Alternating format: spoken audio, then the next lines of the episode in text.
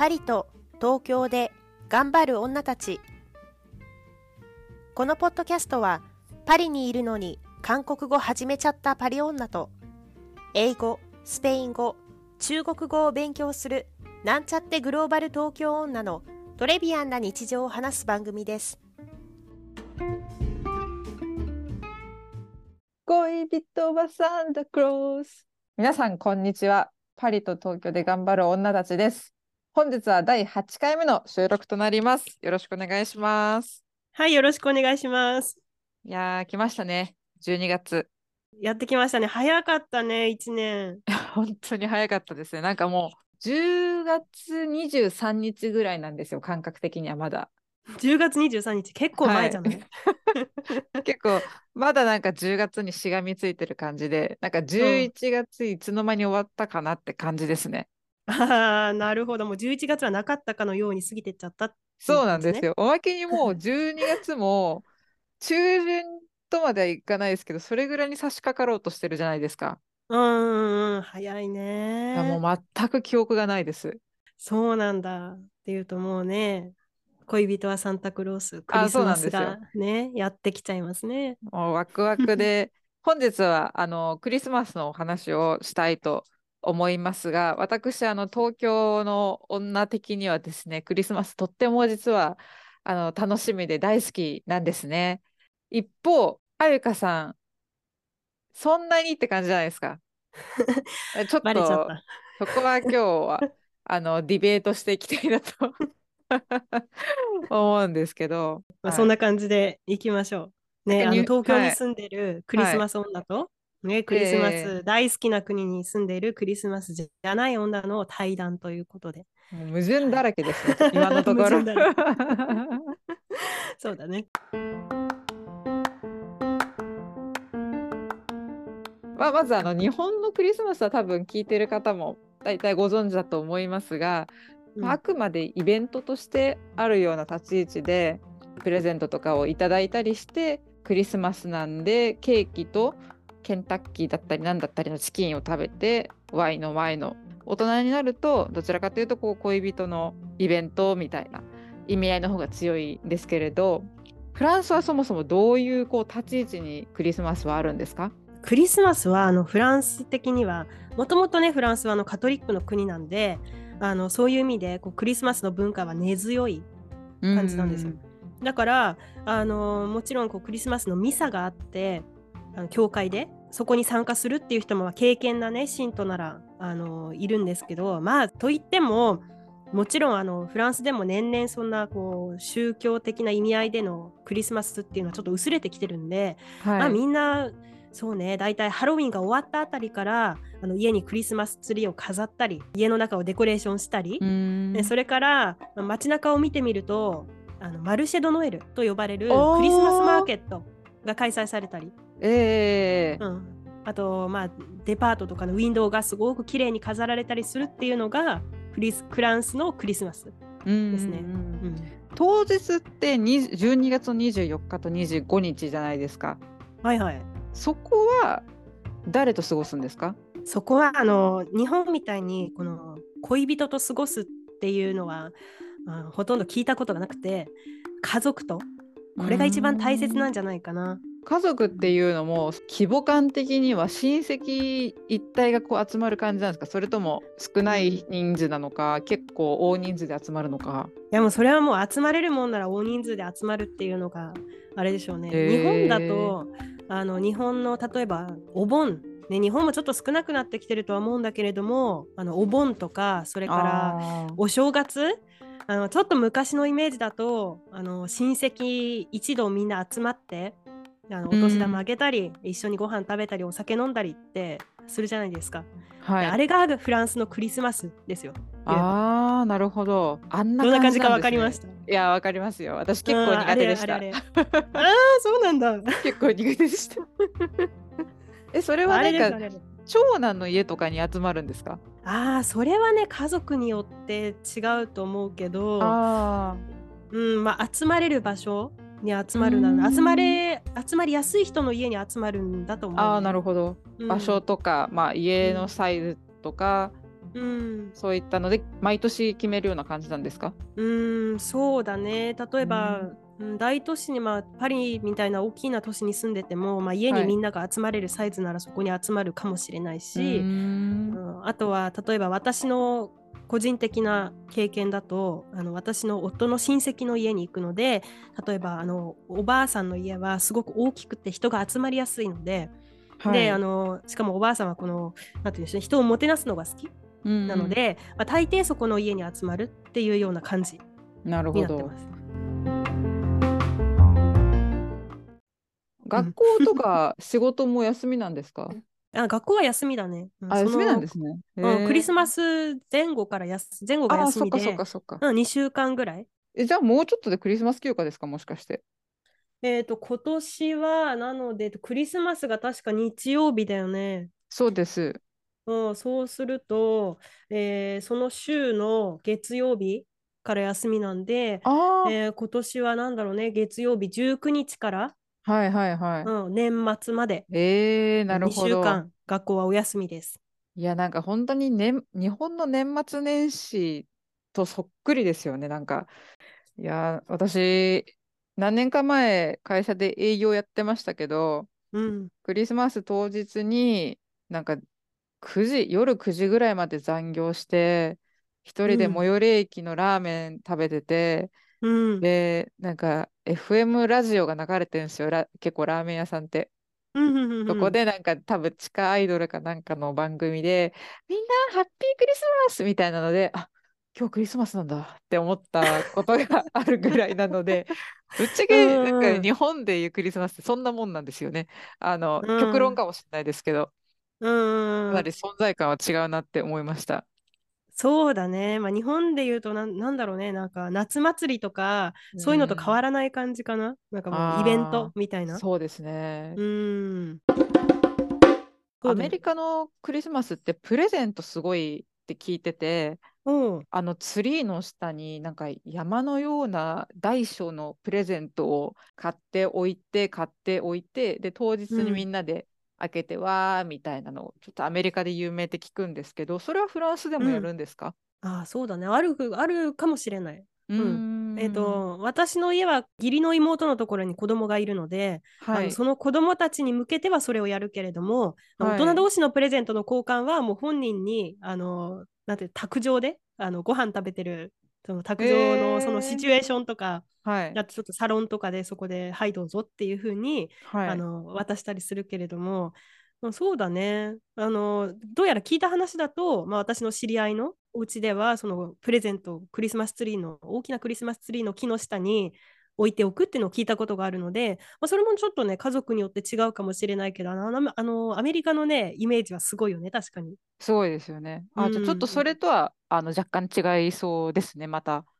うーんその、まあ、家族の規模感によっても違うと思うし家族のはい文化によってもかなり違うとこがあるので、まあ本当に家族次第っていうとこがあるんでしょうけど、うん、まあなんでアメリカに比べるとこうもうちょっともしかしたらパーティーっていうこう華やかなパーティーっていう感じはちょっと弱いかもしれないんでまああの大切な家族の集まりっていう感じに捉えてもらえば。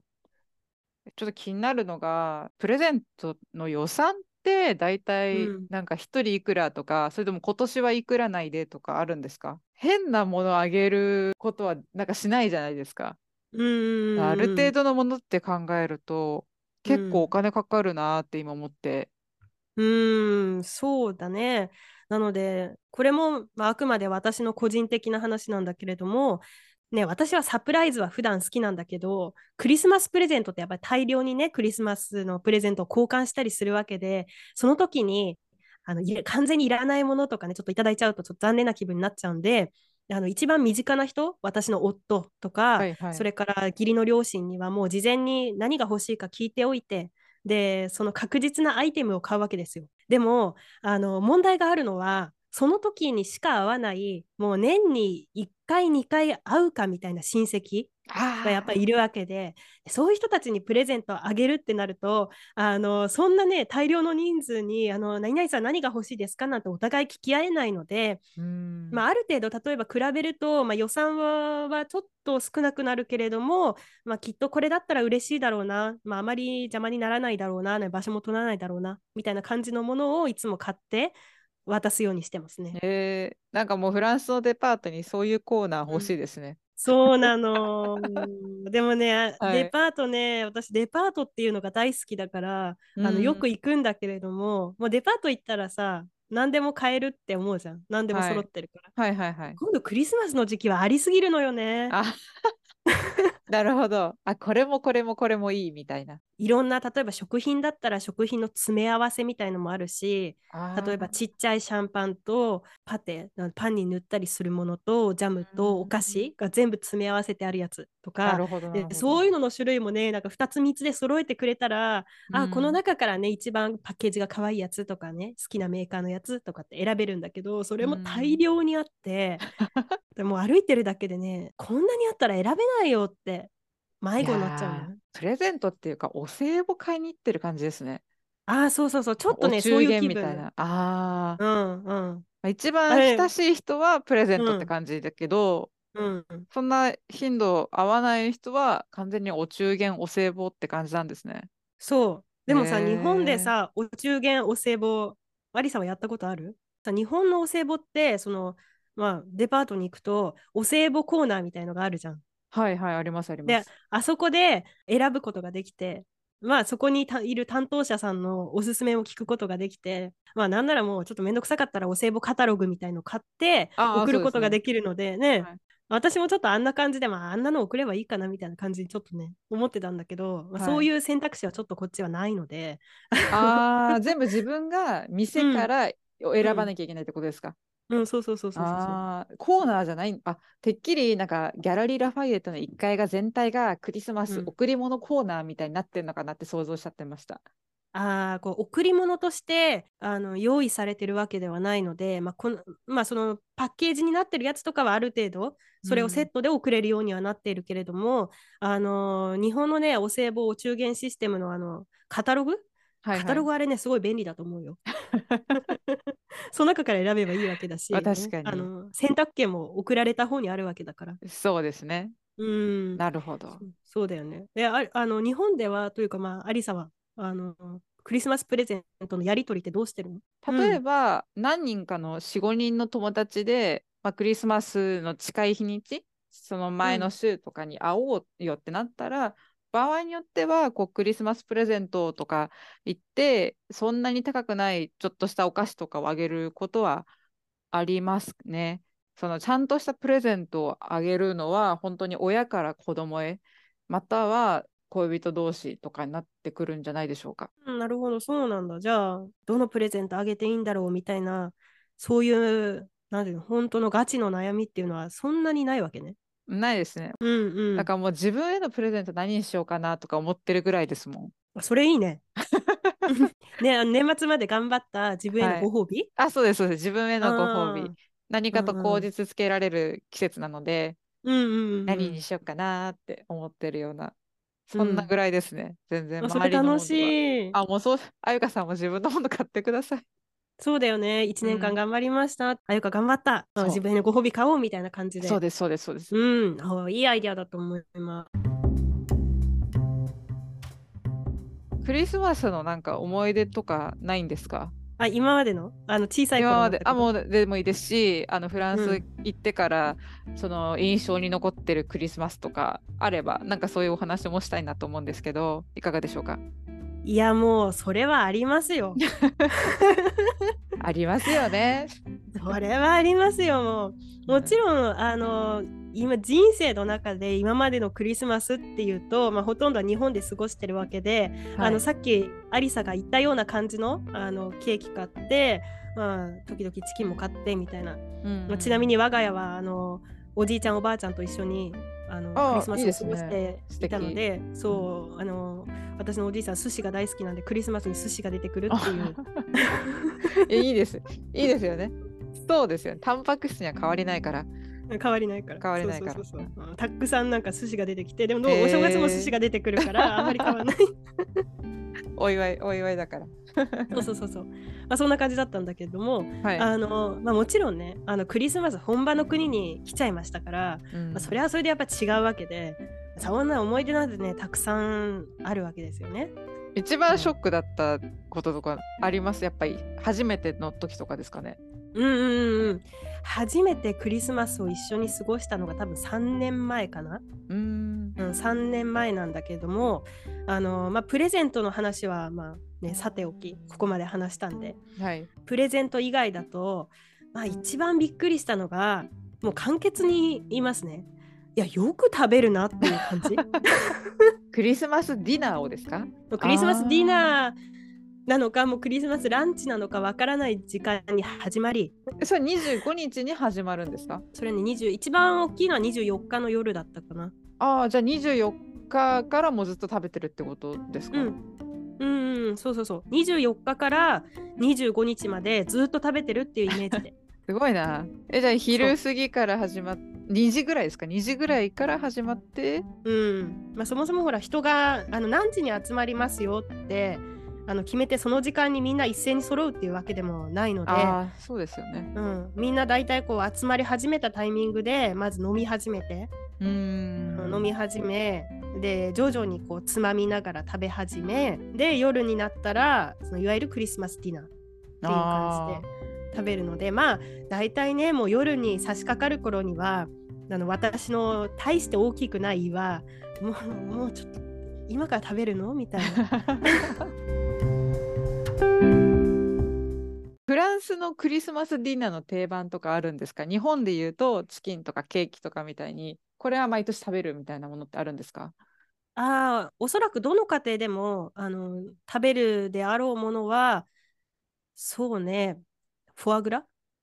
フォアグラ？うんフォアグラ食べるんですか？フォアグラ食べる。え、それはもうクリスマスみたいなイメージがあるってことですか？それともお祝いのものみたいな感じなんですか？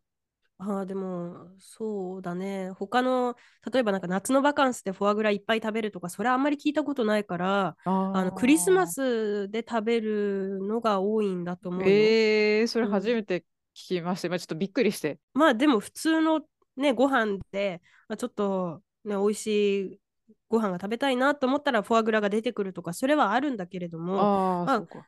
クリスマス、そうね、私の例えば、あの、生徒さんから聞いた話とか、それからおはい。友達から聞いた話だと、まあやっぱりね、フォアグラっていうの結構出てくるんで、クリスマスにね、へー食べてる人が多いんだとフォ。アグラをじゃあいっぱい売ってて当日に買ってくるってことですか？まあ、買う方が多いだろうね、フォアグラはね。うん。あの、私の家は、あの、私の義理の父が料理がすごく好きなので、フォアグラ作るんですけど、フォアグラ？作れるんですか？フォアグラ。え？私もね、作ったことがなくて、今までは。はい。で、去年初めてね、一緒に作ってみたんだけど、鳥はさばくわけじゃないのよ、もちろん。はい。あ、そうなんですね。ああ、よかったよかった。そっからかとよ。かったそそそこからじゃないよかったよかった。ねフォアグラはね、あの、どうフォアグラが出来上がっていくかは、あの、まあ、見るもんじゃないんで、あんまり。できれば見ない方がいいんで、あの、その、そ食材は買ってくるわけよ。はいはいはい。で食材買ってきて、その下ごしらえ、あの味付け、うん、そういうのを自分たちでして、で、まあ、寝かせてで、それから出すっていう。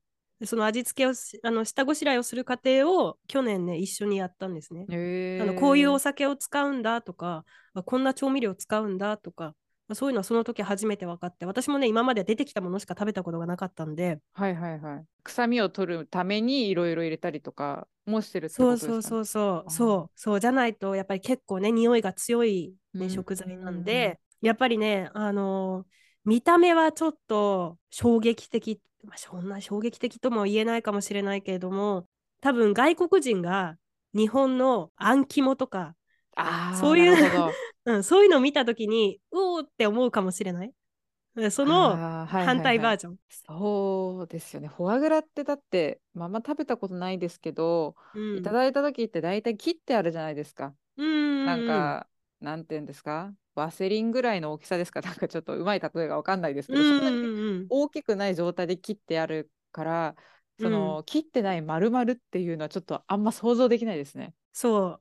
あのガチョウとかアヒルのあの肥大させたあのたくさん餌を食べさせて無理やり肥大させた肝臓なわけでいわゆる肝臓のフォームなわけ。えなんかそれも動物愛護の観点とかからなんかでもストライキ起きないんですか？前の話みたいに。いや起きるよもちろん。だってあそうですよね。そうなんかさフォアグラ作るフォアグラを作る過程なんて調べたらあのもちろんレシピが出てきちゃうんでフォアグラアヒルガチョウ肥大とか調べるとちょっとねあその映像とかで写真見たらもうフォアグラ食べられなくなっちゃうちょっといやもであれはちょっとかわいそうすぎるから動物愛護の観点から見ると、フォアグラ食べられなくなっちゃう。あーそそうですよね。うんいやでもクリスマスはどの国もなんていうんですか鳥鳥たちが被害を被ってますね。なんか日本もそうですしチキンにばっか。そうだよね。日本ではさ相変わらずあの KFC ケンタッキーフライドチキンのチキンが一番まだあの根強い人気なの？あー人気だと思いますけど、うん。もう私のそのまあ自分がもう子供の年代じゃないのでうん。あんまり周りで買ってる人はいないですけどうん。その店頭になんかクリスマスの予約状況とか貼り出されてるんですけど、うん。それ見るとなんかどんどんどんどん埋まってきててもあの完完売というかその日のこの時間の受付分はもう終了ですとか結構あるのでやっぱり変わらず人気だと思いますよ。そうなんだ、はい、あの確か日本であのクリスマスのチキンのイメージだと1羽買ってきて料理するって少ないよね多分。あ少ないですね。あのチキンなんですかももですかね多分ももに、うんあのひらひらひらっていうわかります？なんか紙飾飾りの紙みたいなのが取っ手についてる状態？あああの骨の部分ってこと？あ、そうです。あのピューピューピューピューピューみたいなのがついてる状態で、多分もも肉でちょっと大きめのチキンだと、だいたい700円ぐらいから売ってる感じですね。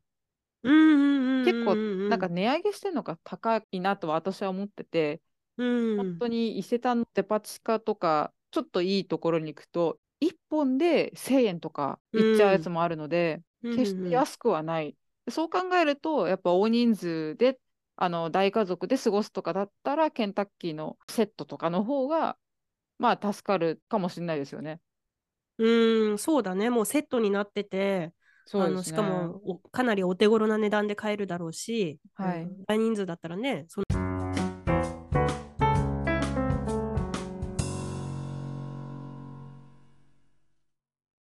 ああとねえっ、とちょっとフランスのクリスマスの話に戻るんだけどはいはいはい。えっとね魚介類食べるの？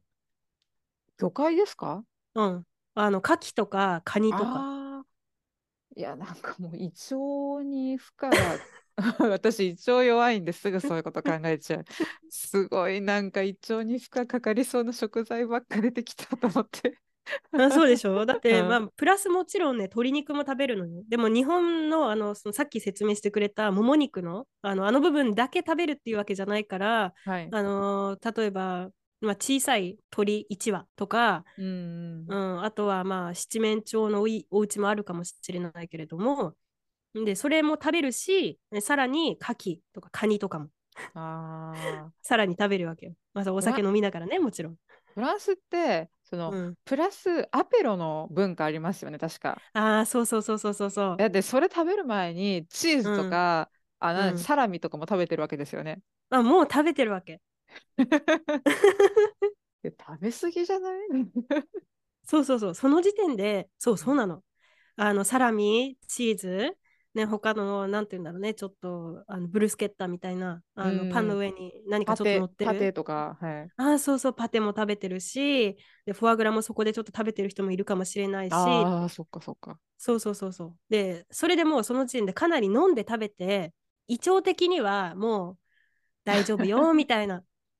ね、あのもう満足ぐらいそうそう、満足ぐらいのとこに、さあ、これから食べるぞってなるわけ。なんか元気っすね、マジで。そうだよね。本当にね、そう、それがまあ一番びっくりしたことかな。まあ、それに加えてさ、そのさっき胃腸があってあの言ってたじゃない、アリサが。はいはいはい。なんか牡蠣なんてあのちょっと牡蠣で当たったりする話とか日本でもよく聞くじゃない？はいはいはい。あこれはもちろんこっちでも起こりますよそんなの。そりゃそうですよね。よく考えれば、うん牡蠣なんてそういうのがありますもんね。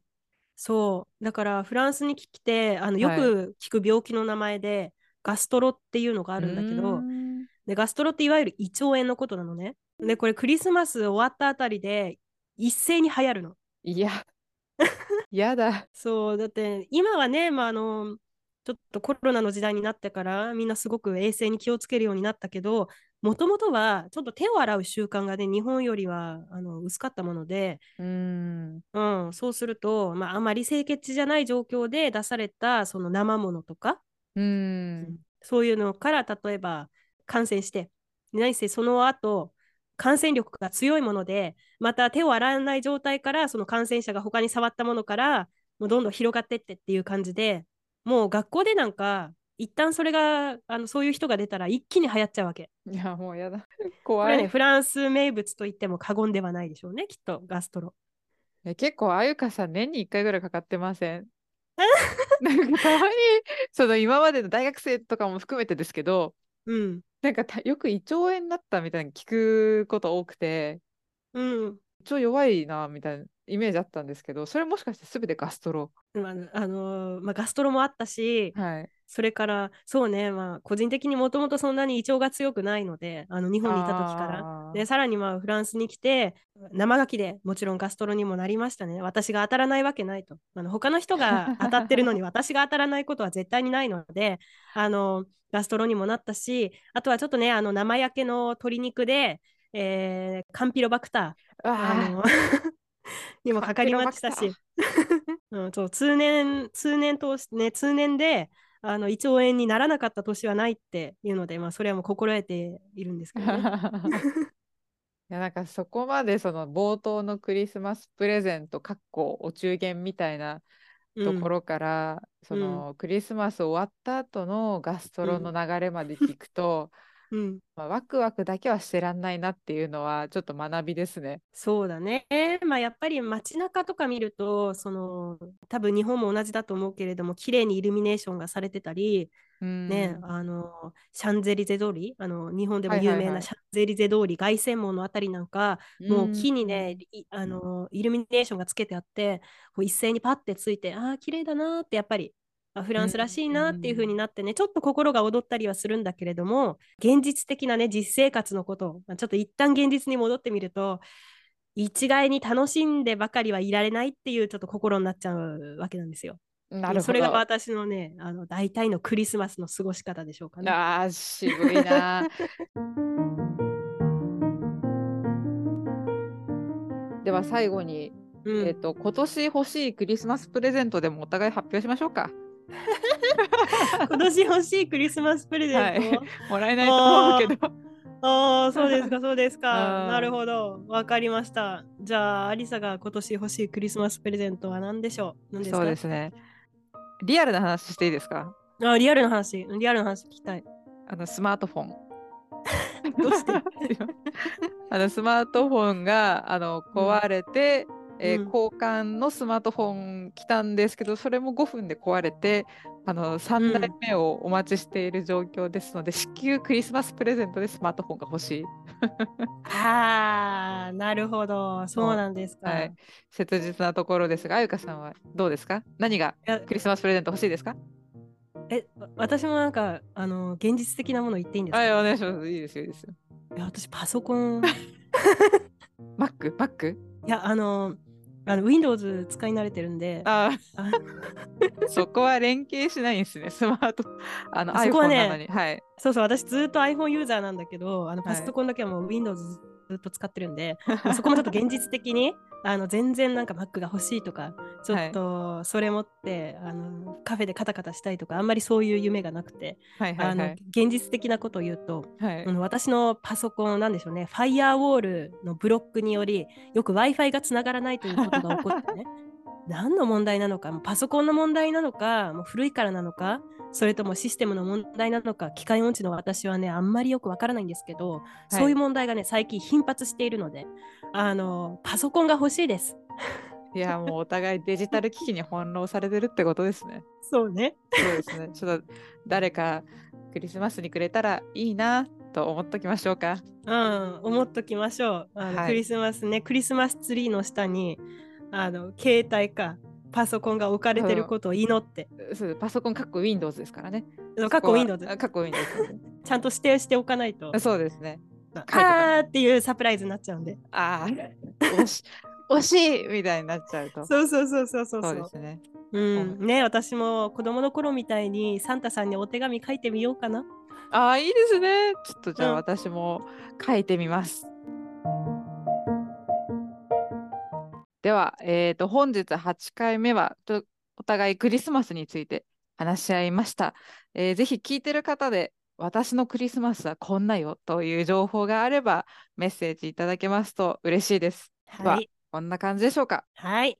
では皆さん、ハッピークリスマスそしてまたねーまたね